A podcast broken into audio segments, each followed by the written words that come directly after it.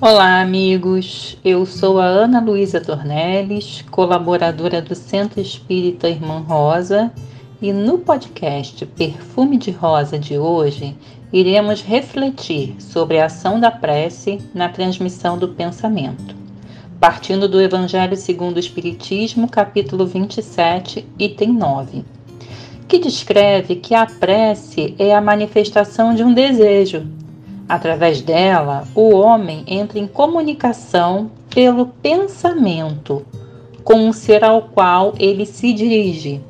Ela pode ter por objetivo um pedido, um agradecimento ou um elogio. Podemos orar por nós mesmos, por outras pessoas, pelos encarnados ou pelos desencarnados.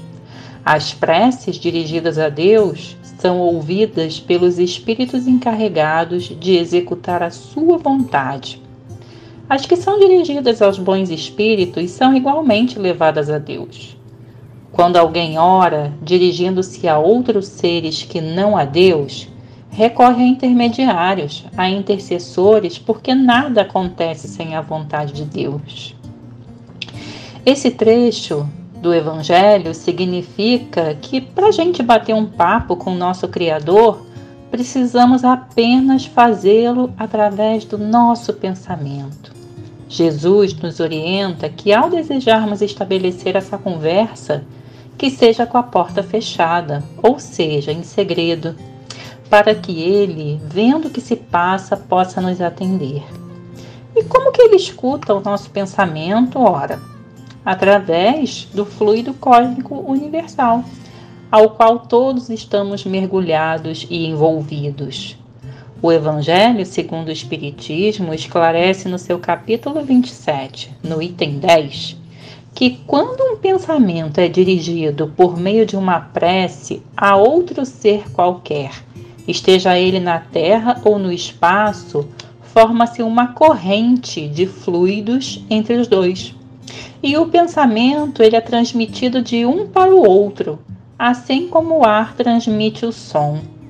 Se a gente parar para pensar na velocidade do som no ar de 1.234 km por hora e na velocidade da luz de 300 mil km por segundo, o Evangelho segundo o Espiritismo esclarece que a intensidade dessa corrente de fluidos vai depender da força do pensamento e da vontade de quem faz a prece.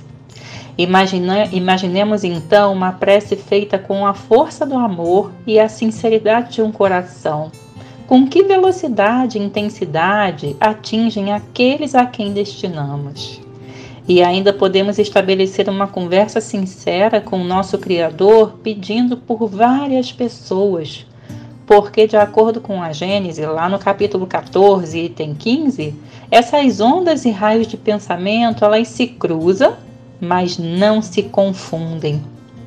E para concluir, no item 16 da mesma obra, a Gênese nos traz que esses nossos pensamentos influenciam nas propriedades desses fluidos por meio da vibração que nós mesmos emitimos, ou seja, Maus pensamentos e sentimentos corrompem esses fluidos e os bons o purificam.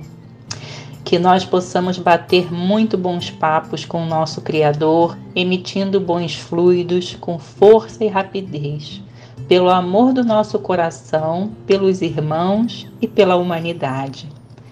Que esse delicioso perfume de rosa chegue até você muita paz e até o nosso próximo podcast.